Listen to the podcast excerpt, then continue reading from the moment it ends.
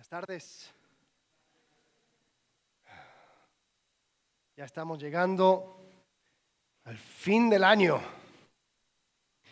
y algunos están esperando para que ya sea enero para volver a comenzar, ¿no? De ser, decir, ya todo lo que prometí que iba a hacer en enero, vamos a ver, vamos a renovarlo el próximo enero. Eh, pero al llegar al fin de el año también estamos llegando al fin de esta serie y hoy vamos a cerrar el tema que hemos tocado, la clave para un cambio profundo. Cuando comenzamos teníamos un par de metas. Lo primero era que queríamos tener un lenguaje compartido. Queríamos desafiar a todos a que entendieran de que esto no se trata de simplemente echarle ganas, sino que también habían cosas más profundas y cosas que nosotros tenemos que reconocer y entregar a Cristo si queremos realmente ver esos cambios en nosotros. Entonces nos acostumbramos con frases como heridas del corazón, asuntos pendientes, el pecado que habita en mí. Nuestra meta era tener ese, ese lenguaje compartido para poder entre nosotros tener esas conversaciones, que muchas veces son difíciles, muchas veces eh, van apuntando quizás a, a cosas que llevamos muy enterradas, pero al tener ese lenguaje podemos tocarlas.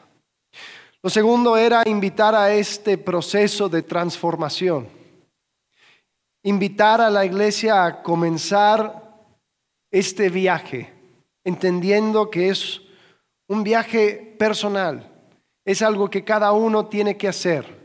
Es uno que si bien Cristo salva y, nos da una esperanza, hay tantas personas que viven sus vidas sin apropiarse de las bendiciones y de la vida plena y abundante que Él ofrece hoy tenemos tanta esperanza y tanta mirada en, la eternidad, no digo que es malo, pero Dios nos ha dado hoy preciosas y grandísimas promesas, que nos lo tiene así como una mesa preparada.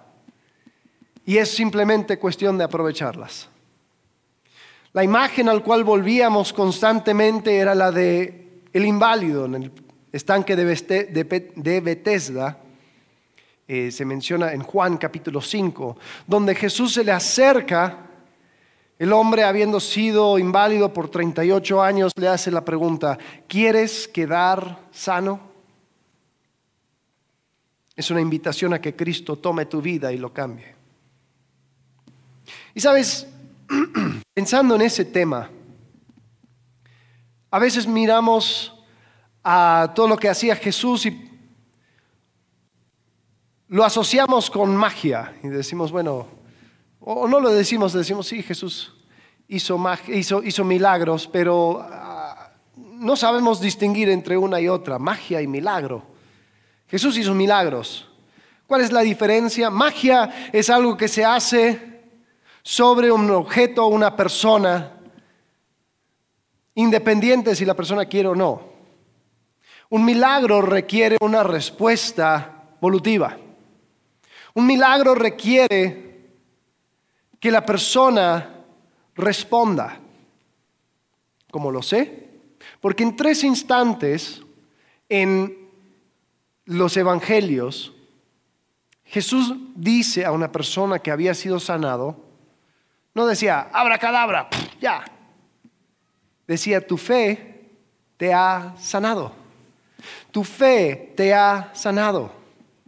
Es decir, Jesús viene con el poder para sanar, pero es solamente al momento de aceptarlo que se vuelve eficaz. Tu fe te ha sanado. En otro instante, en Mateo capítulo 13, versículo 53, dice, cuando Jesús terminó de contar estas parábolas, se fue de allí. Al llegar a su tierra, comenzó a enseñar a la gente en la sinagoga. Y estas personas se escandalizaban al ver a este, este joven que habían visto crecer. Decía, ¿de dónde sacó este tal sabiduría y tales poderes milagrosos? Decían maravillados. ¿No es acaso el hijo del carpintero? ¿No se llama su madre María? ¿Y no son sus hermanos Jacobo, José, Simón y Judas? ¿No están con nosotros todas sus hermanas? Así, ¿de dónde sacó estas cosas? Y se escandalizaban a causa de él. Pero Jesús les dijo, en todas partes se honra a un profeta, menos en su tierra y en su propia casa. Versículo 58 es interesante.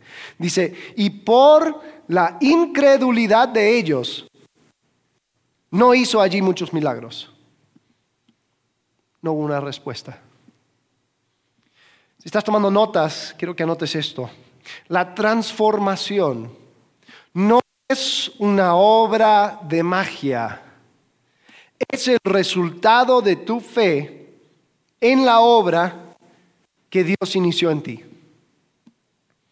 La transformación no es una obra de magia, es el resultado de tu fe en la obra que Dios inició en ti. Al comienzo de la serie había un poco de frustración acerca de este concepto de no echarle ganas, porque la pregunta era, bueno, entonces, ¿qué tengo que hacer? La respuesta era, no, Cristo es el que hace él transforma, Él actúa en nosotros. ¿Cuáles son los pasos a seguir? No te vamos a dar pasos a seguir. Sí, pero ¿qué hago? Bueno, la semana pasada con Marcelo hablamos un poco acerca de este tema, ¿no? Hablamos acerca de las métricas. ¿Cómo puedo saber que estoy creciendo?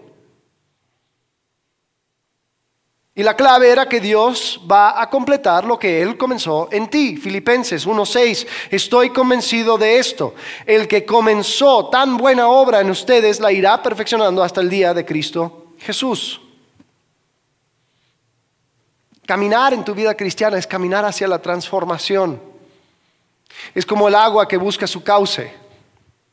Sin embargo, hay cosas que van deteniendo ese proceso de transformación. Lo vimos en los grupos, la parábola del sembrador. El, sembrador sale a sembrar y tira semillas, pero algunas semillas crecen, otras no, algunos dan fruto, otros no. ¿Cuál es la diferencia? ¿Es la semilla el problema?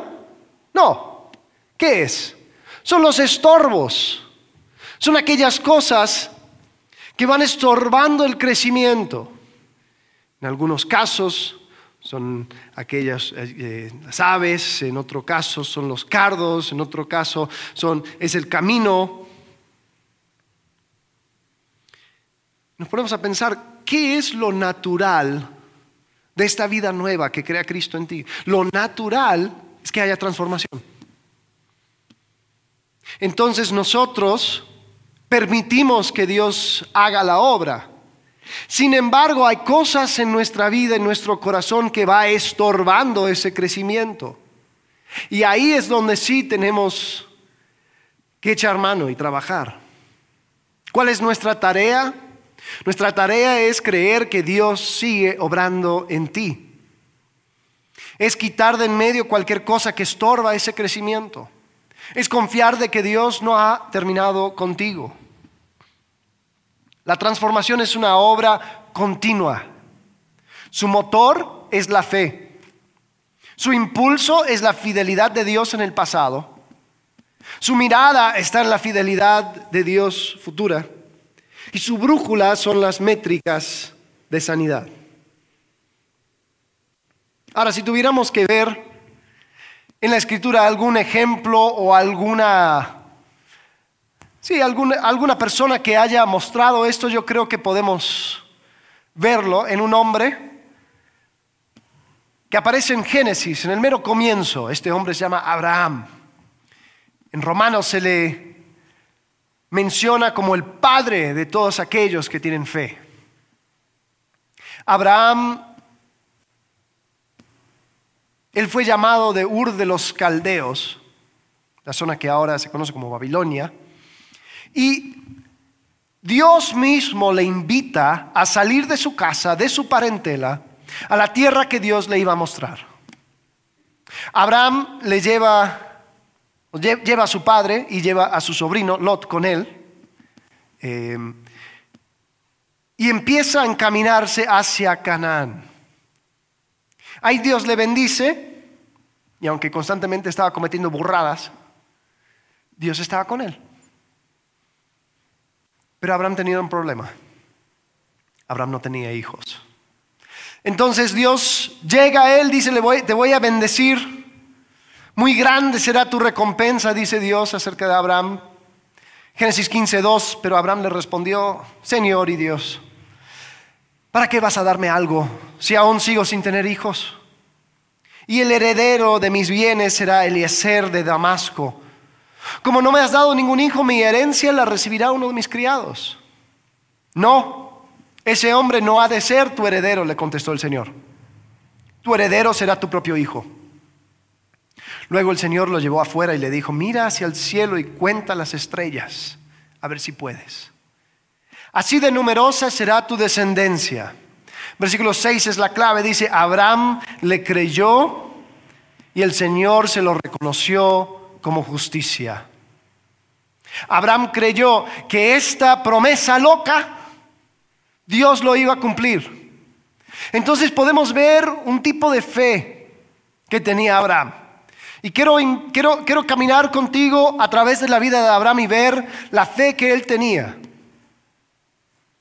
Y compararlo con nuestro propio camino de transformación para poder así tener ese ejemplo y empezar a caminar. Abraham tenía una fe que recuerda. Abraham tenía una fe que miraba hacia el pasado y veía la fidelidad de Dios. Porque, ¿en base a qué creyó Abraham. Dice que Abraham creyó al Señor y le fue contado por justicia. ¿En base a qué? Bueno, en base a su fidelidad pasada, porque hasta Génesis 15, donde aparece ese pasaje, Abraham ya eh, había pasado por muchas situaciones. Él tardó primero en entrar a la tierra prometida, porque la primera cosa que dice Jehová es, sal de tu casa, de tu parentela, al lugar donde yo te mostraré. ¿Y qué hace?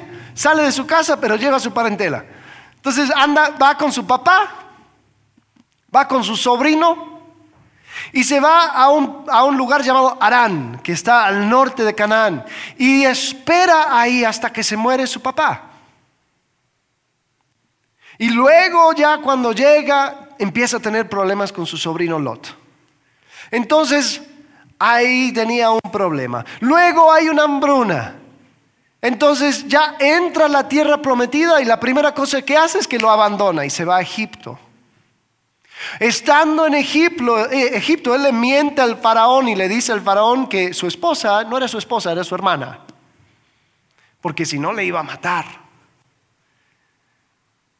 Después se mete en una guerra. Él teniendo 318 hombres, se mete en una guerra contra cinco reyes de Canaán. Y en todo eso Dios fue fiel. A través de él, a pesar de él, Dios fue fiel. Y cuando Dios llega a él en Génesis 15, dice, voy a hacer algo bien loco. Abraham, tú vas a tener un hijo. Dice que Abraham le creyó. Entonces es una fe que recuerda. El escritor de Hebreos lo resume así, dice, por la fe Abraham cuando fue llamado para ir a un lugar que más tarde recibiría como herencia, obedeció y salió sin saber a dónde iba. Por la fe se radicó como extranjero en la tierra prometida y habitó en tiendas de campaña con Isaac y Jacob, herederos también de la misma promesa, porque esperaba la ciudad de cimientos sólidos, de la cual Dios es arquitecto y constructor. Una fe que recuerda la fidelidad pasada es una fe que puede seguir creyendo en lo que Dios dice. Cada día que Abraham pasaba en esa tierra nueva, era un día donde tenía que recordar que así como Dios fue fiel, Dios iba a seguir siendo fiel. Y sabes que al igual que Abraham, nosotros también tenemos una promesa. La promesa es que Dios ha prometido acompañarnos en este camino de transformación. Ha prometido su presencia, su consuelo, su espíritu. Y tenemos la, oportunidad de mirar hacia atrás y ver la fidelidad de Dios en el pasado. Y podemos decir, ya que en el pasado fue fiel, al momento de estar frente a lo desconocido, yo puedo confiar. Porque la transformación no es una obra de magia, es el resultado de tu fe en la obra que Dios inició en ti. Dios sigue y continuamente nos va llevando al final de nosotros mismos. Continuamente nos lleva a la orilla de nuestro conocimiento para que sigamos dependiendo de Él. Así que si estás agarrado de la mano de Dios, pero no tienes idea dónde vas, no te preocupes, estás en buena compañía. Abraham también estuvo en la misma situación. Es una fe que recuerda la fidelidad pasada. Pregunta, ¿cómo ha sido Dios fiel contigo? Diciembre es un momento, como dijo Dani, es un momento para mirar hacia atrás. ¿Cuáles son las cosas al cual tú puedes apuntar? Decir, ¿sabes qué? Dios fue fiel. Y yo no sabía qué hacer en esta situación y en esta circunstancia, pero Dios fue fiel. ¿Y por qué entonces dudo al mirar hacia adelante? ¿Por qué entonces me pongo cínico? ante lo que Dios tiene que hacer en mí? ¿Cuáles son esas señaléticas en tu vida que muestran que Dios no ha terminado contigo? Porque te puedo garantizar, Dios no ha terminado contigo. Hay personas que quisieran creer que Dios ya terminó con ella. Es que tú no sabes lo que he hecho. Es que yo ya tuve mi oportunidad. Es que yo ya aquí estoy bien. Dios no ha terminado contigo. No ha terminado conmigo. La obra de transformación es uno que va a continuar hasta que estemos en su presencia. Entonces tenemos la fe de Abraham, una fe que recuerda, pero también una fe que suelta, suelta lo que tiene en el presente. Vamos a entrar en esto. Dios le hace una promesa a Abraham de que va a tener un hijo. Pero ¿qué sucede? No es algo lógico. No es algo que tiene sentido porque su esposa Sarai ya era vieja, ya había pasado sus años de tener hijos. Entonces, como no tenía sentido, ahí se sentaron a hacer números y dijeron, oye, este plan de Dios como que no, no cuadra.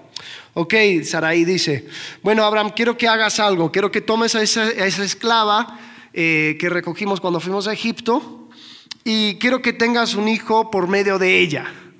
Y así, bueno, y así uno sí puede tener un hijo. Parece que Abraham no protestó mucho. Dijo, sí señora. Y ahí tuvo un hijo por medio de Agar, su esclava. Pero el plan no iba por ahí. Trece años después de que su hijo Ismael nace, Dios le aparece de vuelta. Y mira cómo Dios se le aparece. Génesis 17, versículo 1. Cuando Abraham tenía 99 años, el Señor se le apareció y le dijo, yo soy el Dios Todopoderoso, vive en mi presencia y sé intachable. Así confirmaré mi pacto contigo y multiplicaré tu descendencia en gran manera. Y ahí es donde comienza el pacto con Abraham. Y al comienzo como que Abraham no entendía muy bien, decía, ¡guau, qué bueno, voy a tener herencia por medio de Ismael! Y Jehová le dice, no, no, no, no. Tú vas a tener un hijo a través de Sarai, tu esposa. Les da un nuevo nombre. Dice, ya no vas a ser llamado Abraham, sino que te voy a llamar Abraham, padre de naciones. Y Sarai será llamada Sara. Pero es curioso cómo Jehová se le presenta a Abraham. Dice, yo soy el Dios Todopoderoso. En hebreo es, yo soy el Shaddai. Ahora, los traductores están un poco divididos en cuanto a este término porque no se sabe muy bien qué significa el Shaddai. Muchas de las traducciones lo traducen así, Dios Todopoderoso.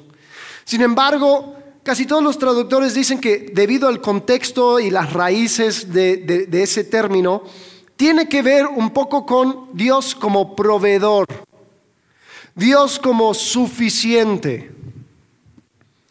Y yo creo que algo hay en, la, en el orden. Primero dice, yo soy el Dios que provee. Vive delante de mí, vive en mi presencia y sea intachable.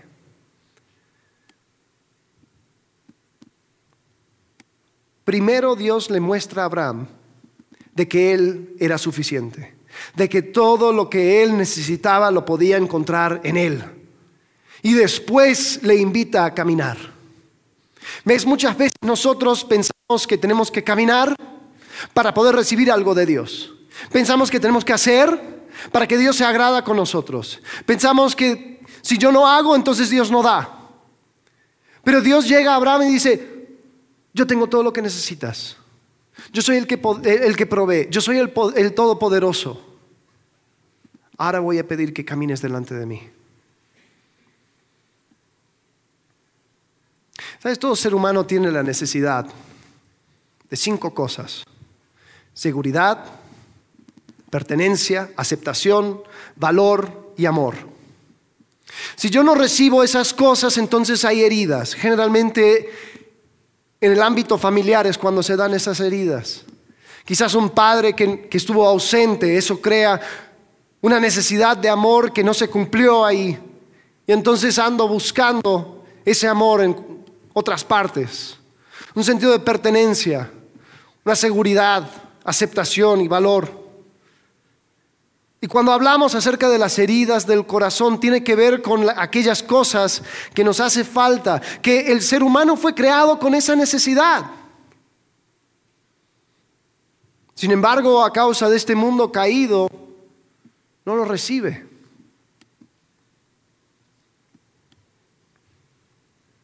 Y para Abraham y Sarai, ellos tenían esa necesidad de tener un hijo. Y lo iban a conseguir sea como sea. Y Dios quería mostrarles de que ellos no tenían que buscar en las zanjas por la seguridad que querían. Muchas veces nosotros ante esa necesidad vamos buscando donde sea para llenar ese hueco que existe en nuestro corazón.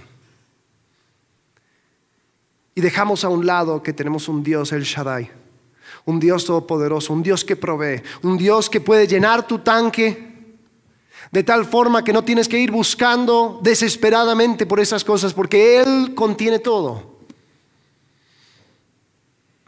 Y Dios vuelve a prometerles que iban a tener un hijo, pero por medio de su esposa. Y así como prometió, ellos lo tuvieron en Génesis 21. Versículo 1 dice, tal como el Señor lo había dicho, se ocupó de Sara y cumplió con la promesa que le había, que le había hecho. Sara quedó embarazada y le dio a Abraham un hijo en su vejez.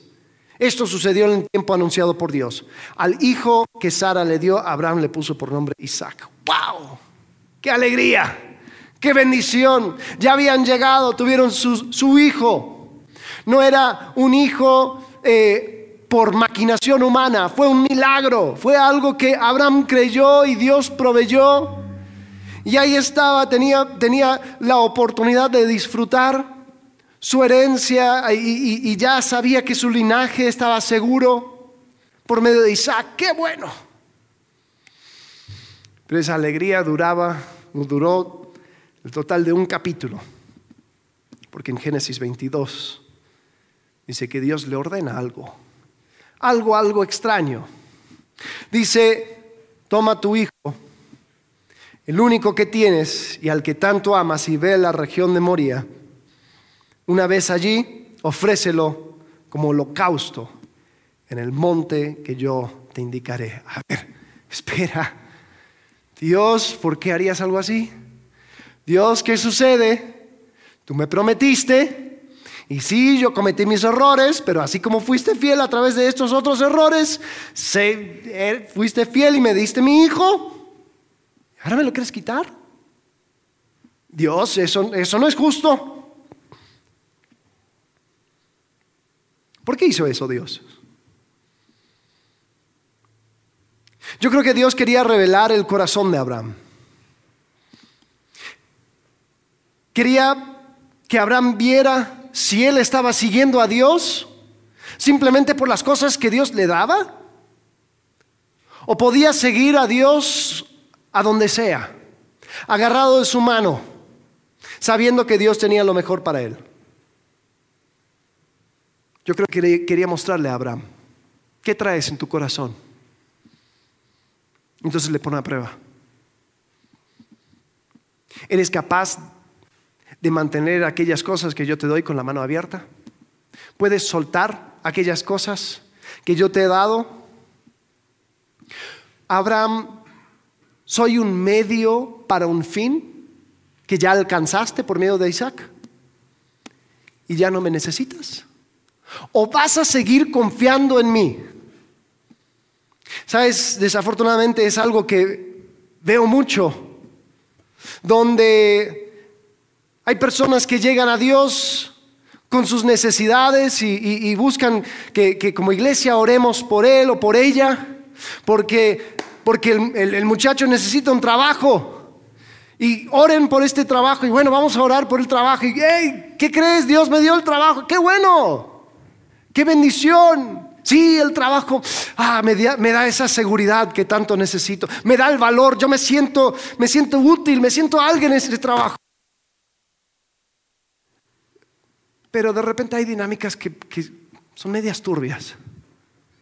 Mm, hay, cosas que se van los límites y me consume casi absolutamente todo lo que tengo. Pero me da valor, me da seguridad.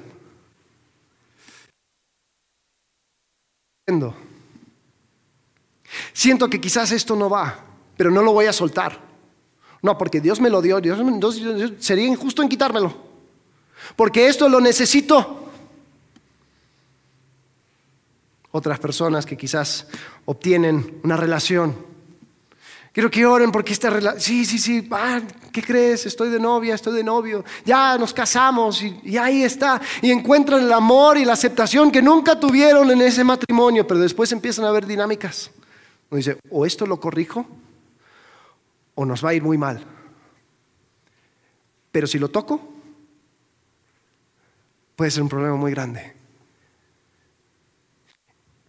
Y no estoy dispuesto a sacrificar mi matrimonio por tocar estos asuntos. Entonces, aunque esté medio torcido la cosa, por lo menos estamos juntos, por lo menos tengo aceptación, por lo menos tengo ese amor. Entonces, muchas gracias Dios por darme lo que tanto quería. Nos vemos. O quizás el grupo de amigos que te da esa sensación de pertenencia, ya dices, o confronto este asunto o abandono ese grupo. Sí, pero entonces ya no voy a ser parte de... La pregunta es, ¿cuáles son las cosas que Dios te está pidiendo que mantengas con la mano abierta en el día de hoy? Cosas buenas, quizás pero cosas que tal vez tenemos que entregar, que soltar. Y Abraham, por medio de esta prueba, Dios le pudo mostrar de que él estaba dispuesto a seguirle. De que Isaac no era meramente un medio para un fin, o Dios no era un medio para un fin, el fin siendo Isaac, sino que él realmente confiaba en Dios.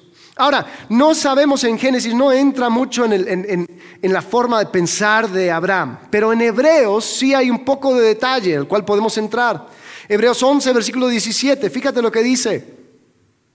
Por la fe, Abraham, que había recibido las promesas, fue puesto a prueba y ofreció a Isaac, su hijo único, a pesar de que Dios le había dicho, tu descendencia se establecerá por medio de Isaac.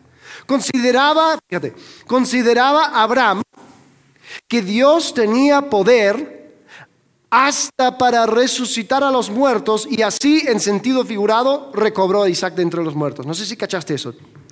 Dios le hace una promesa a Abraham. Abraham, por medio de Isaac será tu descendencia. Dios le hace una petición a Abraham. Abraham, quiero que entregues a tu hijo. En vez de llegar a la conclusión de que, ¿sabes qué? Dios, Dios se me hace caprichoso, Dios se me hace eh, mentiroso porque me dice una cosa y después me manda a hacer otra cosa. No, no, no. Dice, a ver, ¿cómo, cómo vivo con estas dos realidades? De que Dios me prometió algo y yo le creo. Y por otro lado, que Dios pide algo y si se lo doy, entonces no se va a poder cumplir la promesa. ¿Sabes cuál fue la conclusión de Abraham? Dios me va a tener que sorprender. Dios me va a tener que sorprender porque yo no tengo idea cómo va a ser. Dice, si lo va a tener que levantar de entre los muertos, lo va a tener que hacer porque Dios no es mentiroso y Él cumple su promesa. Sabes, ellos habían intentado antes con la lógica y no les fue muy bien. Entonces ahora Abraham llegó a la conclusión de que Dios le iba a tener que sorprender. Que el Dios Todopoderoso, el, el Shaddai, el que provee, iba a tener que actuar. No sé si se acuerdan de la historia, pero después de que le, detiene el ángel de Jehová y dice, no, ahora veo que tú eh, estabas dispuesto a sacrificar tu único hijo. Dice que encuentran carnero. Y Abraham dijo, Dios proveerá. Dios proveyó.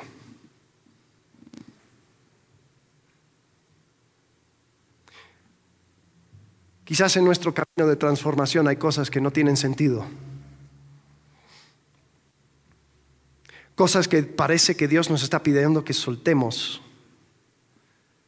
Pero si lo suelto, entonces hay un hueco ¿Estás dispuesto en creer que Dios va a proveer? ¿Que Dios te va a sorprender? En este proceso de crecimiento, ¿cuántas veces has requerido que Dios te sorprenda? ¿O tu, proceso de crecimiento es tan lógico que hasta que no tenga sentido para ti no vas a avanzar? A ver, hice los números y no me cuadra. No, es que yo no puedo tomar este paso porque, porque no, no, no, no tiene sentido. O, o esta frase, que he escuchado desafortunadamente demasiadas veces. Yo sé que está mal, pero... es como alguien que, dice, yo sé, eh, eh, yo no soy racista, pero la próxima cosa que va a salir de su boca es algo racista. yo sé que está mal, pero la próxima cosa que va a salir de su boca es una excusa barata. Yo sé que está mal, pero yo no confío en Dios. Yo sé que está mal, pero los números no cuadran. Yo sé que está mal, pero Dios no tiene sentido en su actuar. Muchas veces abandonamos la obra de Dios en nosotros porque no podemos ver más allá de nuestras propias narices y nos falta la imaginación, la fe y el sentido de asombro para ser sorprendidos por Dios. Jesús en el estanque de Bethesda no estaba ofreciendo al hombre inválido un curso de fisioterapia. No estaba diciendo, bueno, mira, a través de los días, ¿qué tal si llego cada 15 días? Vamos a ver si hacemos estos masajes. No, dijo, toma tu lecho y anda. El hombre tuvo que decir, a ver, no sé cómo hacer. Tengo 38 años sin caminar. Pero yo sé que el Dios que me sanó es el Dios que me va a sostener, el Dios que restauró mis pasos es el Dios que va a dirigir mis pasos. Yo tengo que caminar. ¿Cuáles son las cosas que si Dios te lo pidiera, no podrías soltar? Dios te entrego todo, menos esto. Esto sí va con puño cerrado. Y es más, yo reconozco que tú me lo diste y te agradezco por esto, pero no te lo voy a regresar. Ya es mío. ¿Cuáles son las cosas que sientes que Dios te está pidiendo que entregues? Esas cosas que cada vez que se toca el tema tú dices, uh, yo sé cuál es, yo sé cuál es, yo sé cuál es. Bueno, si lo ignoro, quizás a lo mejor ya al momento de la comida ya me olvide. ¿Cuáles son las cosas que te cuesta encontrar en Cristo? Seguridad, pertenencia, aceptación, valor, amor. Donde quizás dices, es que si yo no miro por mí mismo, por mí misma, nadie lo va a hacer. Si yo no hago esto, nadie va a cuidar de mí. Nadie busca mi interés. Nadie me da lo que yo necesito. Entonces ando como un hombre sediente, en cualquier zanja, en cualquier charco, encontrando buscar mi tanque, eh, llenar mi tanque con una de esas cosas. Jehová cuando se aparece a Abraham dice, yo soy el Dios Todopoderoso, yo soy el Shaddai, yo soy el Dios que provee. Es una fe que recuerda la fidelidad pasada, es una fe que entrega el presente, es una fe que avanza hacia lo desconocido. En Hebreos 11, versículo 11, dice, por la fe Abraham, a pesar de su avanzada edad y de que Sara misma era estéril, recibió fuerza para tener hijos porque consideró fiel al que le había dado, hecho la promesa. Así que de ese solo hombre ya en decadencia nacieron descendientes numerosos como las estrellas del cielo e incontables como la arena de la orilla del mar. Todos ellos vivieron por la fe y murieron sin haber recibido las cosas prometidas más bien, las reconocieron a lo lejos y confesaron que eran extranjeros y peregrinos en la tierra. Al expresarse así, claramente dieron a entender que andaban en busca de una patria. Si hubieran estado pensando en aquella patria de donde habían emigrado, habrían tenido oportunidad de regresar a ella. Antes bien anhelaban una patria mejor, es decir, la celestial. Por lo tanto, Dios no se avergonzó de ser llamado su Dios y les preparó una ciudad. La semana pasada hablamos de métricas en vez de metas. Aquí dice que Abraham no recibió la promesa. Tuvo su hijo, ya. Después lo que vino después, él no estuvo para verlo. Él tuvo que entregar el cumplimiento en las manos de Dios. Pero algo que nunca hizo Abraham era mirar atrás. Nunca miró atrás. Él abandonó su identidad. ¿Se, acuerdan de dónde era Abraham? Ur de los caldeos. Y siempre cuando se menciona una persona, eh, Eliezer el de Damasco, eh, no sé qué, el amoneo, bla, bla, bla, bla, bla. Abraham hubo un momento donde él era Abraham el caldeo. Pero él nunca más volvió a tomar ese título. Es más, creo que en Génesis 13 o 14 le da el título, le llaman Abraham el hebreo. Hebreo significa el, que divaga, porque andaba en búsqueda de una promesa mayor. Nunca más volvió a Ur de los Caldeos. Él dijo, este proceso es un proceso que avanza. Y sí, él no vio la promesa cumplida. Él no obtuvo la satisfacción de ver cómo era que iba a terminar todo, pero tuvo fe. Y hay veces al avanzar sentimos que no estamos alcanzando nuestras metas. Hay veces al avanzar sentimos, ¿sabes qué? Antes estaba mejor. Porque por lo menos no sabía cuán lejos estaba de donde tengo que estar. Era feliz en mi ignorancia. Ahora yo sé que no, no alcanzo, no llego, tengo que cambiar, tengo que quitar estas cosas, tengo que aprender estas cosas. y uno se abruma Mejor me quedo así como estoy, nunca voy a llegar. Y sí, es verdad, nunca vas a llegar. Como dijimos la semana pasada, este camino va a continuar y seguiremos siendo transformados hasta llegar a la presencia de Cristo.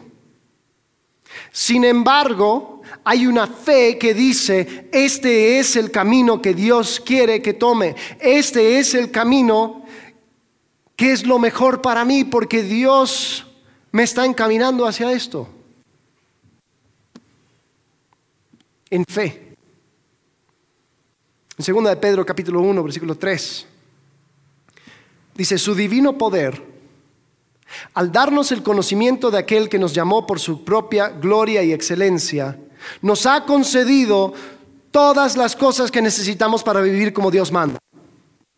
Fíjate, así Dios nos ha entregado sus preciosas y magníficas promesas para que ustedes, luego de escapar de la, de la, corrupción que hay en el mundo debido a los malos deseos, lleguen a tener parte en la naturaleza divina. Primera parte, ya tienen todo lo que necesitan. Continuando, dice, precisamente por eso, justo porque ya tienen todo lo que necesitan, esfuércense por añadir a su fe virtud, a su virtud entendimiento, al entendimiento dominio propio, al dominio propio constancia, a la constancia devoción a Dios, a la devoción a Dios afecto fraternal, al afecto fraternal amor, porque estas cualidades, si abundan en ustedes, los harán crecer en el conocimiento de nuestro Señor Jesucristo y evitarán que sean inútiles e improductivos. En fe avanzo, en fe agrego a mi fe. No porque tengo que echarle ganas, porque si no Dios no me va a amar. No porque si no lo hago entonces me va a hacer falta algo. Lo hago justamente porque tengo la posibilidad de hacerlo, porque Cristo me ha redimido. Y en fe yo dejo de ser el centro de mi propio universo y empiezo a encontrar mi identidad en Cristo. Ahora, yo sé que hay algo que va a ser una realidad para muchos de nosotros vamos a decir, wow, buenísimo, lo caché, lo entendí, muchas gracias. Y cuando nos volvemos a ver próximo año, algunos van a estar con las mismas luchas, con los mismos asuntos pendientes, con las mismas heridas sangrando. Pero la fe que tuvo Abraham y que podemos tener nosotros es una fe que avanza es una fe que dice, yo no miro hacia atrás, yo continúo. En la fe recuerdo la manera en que Dios fue fiel y seguirá siendo fiel. Con la fe yo puedo permitir, Dios, yo no sé cómo vas a hacer aquí en esta situación, pero yo necesito que tú me sorprendas. Dios, yo no me cuadran todos los números, no me cuadra este, este asunto, pero yo necesito que tú seas fiel como fuiste antes. Entonces, llegamos al fin del comienzo. El mensaje de hoy se llama así, el fin del comienzo. Porque toda esta introducción durante las diez semanas en que hemos tocado este tema fue la introducción, fue entender qué es lo que sucede en nuestro corazón. ¿Por qué no puedo cambiar? ¿Por qué le sigo echando ganas y no veo cambio? ¿Por qué sucede todo esto? ¿Por qué no hay transformación?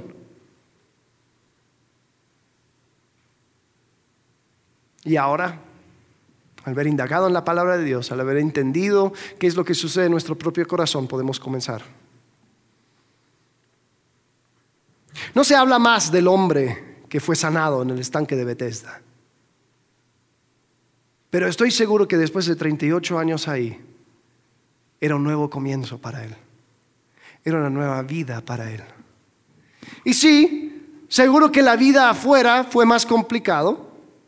Fue una, una vida con más más problemas. Es más, si tú lees el, relato en Juan 5, la primera cosa que hace es que se mete en problemas con las autoridades. Oye, ¿por qué el sábado tú estás llevando tu lecho? O sea, quizás hubiera pensado, ay, la vida era más fácil cuando yo estaba inválido, porque por lo menos nadie me molestaba. Y sí, tuvo que aprender un montón de cosas nuevas. Era todo, todo nuevo para él, pero fue un nuevo comienzo.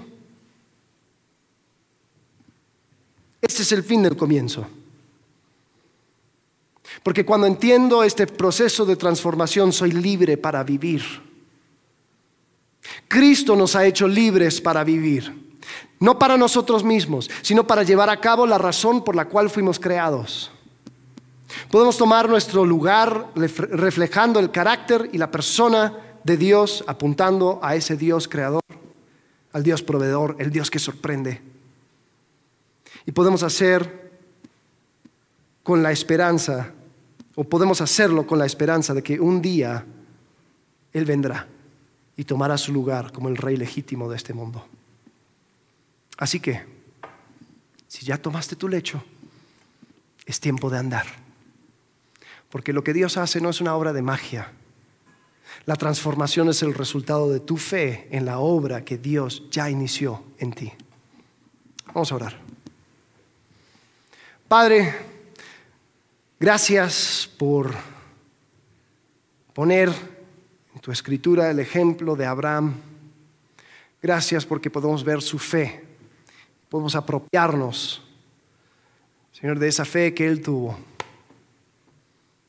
Señor, sabemos que tú entregaste todo. Señor, no, no escatimaste ni a tu propio Hijo. Padre, tú eres el Dios poderoso que provee. Señor, queremos que tú nos sorprendas, Padre, en este camino de transformación. Queremos cada día acercarnos a la imagen de tu Hijo, sabiendo que no lo vamos a lograr a este lado de la eternidad. Señor, pero queremos ser luz, queremos mostrar al mundo lo que significa una vida abundante, que ya llenó su tanque, Señor, porque tú ya nos diste todo. Por eso te agradecemos, por eso te amamos. En el nombre de Cristo Jesús. Amén.